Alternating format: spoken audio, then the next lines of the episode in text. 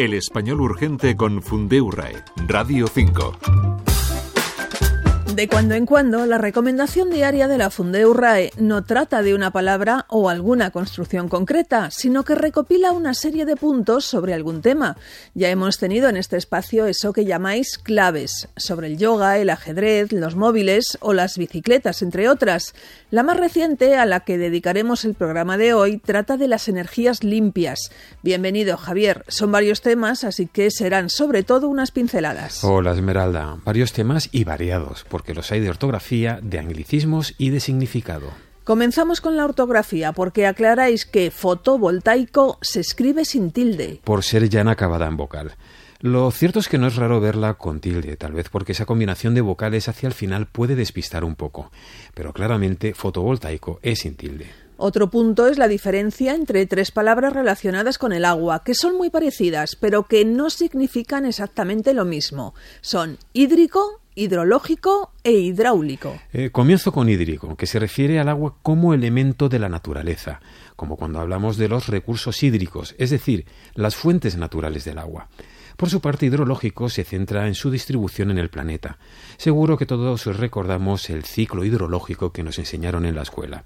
Y por último, hidráulico es más tecnológico porque alude a su aprovechamiento y su conducción, como en una bomba hidráulica. Y ahora vamos con los anglicismos. Hay dos, pero nos quedamos con uno, Smart City. Que tiene una traducción simple, clara y obvia, ciudad inteligente. Uno de los puntos de esta recomendación sobre las fuentes limpias de energía trata de dos palabras que se ven muy a menudo, sostenibilidad y sustentabilidad. Parece que hay bastantes dudas sobre cuál de las dos es la correcta. Hay quienes prefieren una y hay quienes prefieren otra. Y lo mismo pasa con los respectivos adjetivos sostenible y sustentable.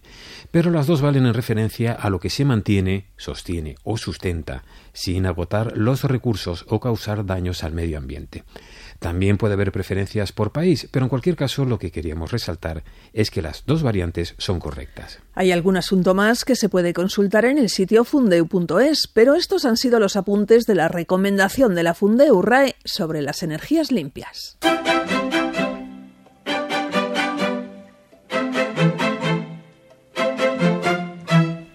Esta semana para la consulta nos vamos al sitio con una duda sobre el adjetivo inflamable, porque os preguntan si no sería más correcto flamable.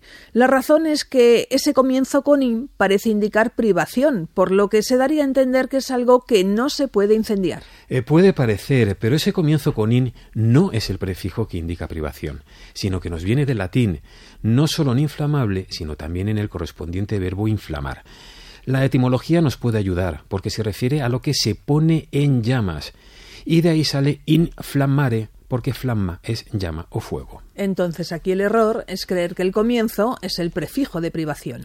Esto puede ser una explicación eh, por la que se piensa que es flamable, pero hay otra, y es que en inglés sí existe flammable, sin ese in al comienzo. Así que bien podría ser el resultado de traducciones descuidadas de esa lengua.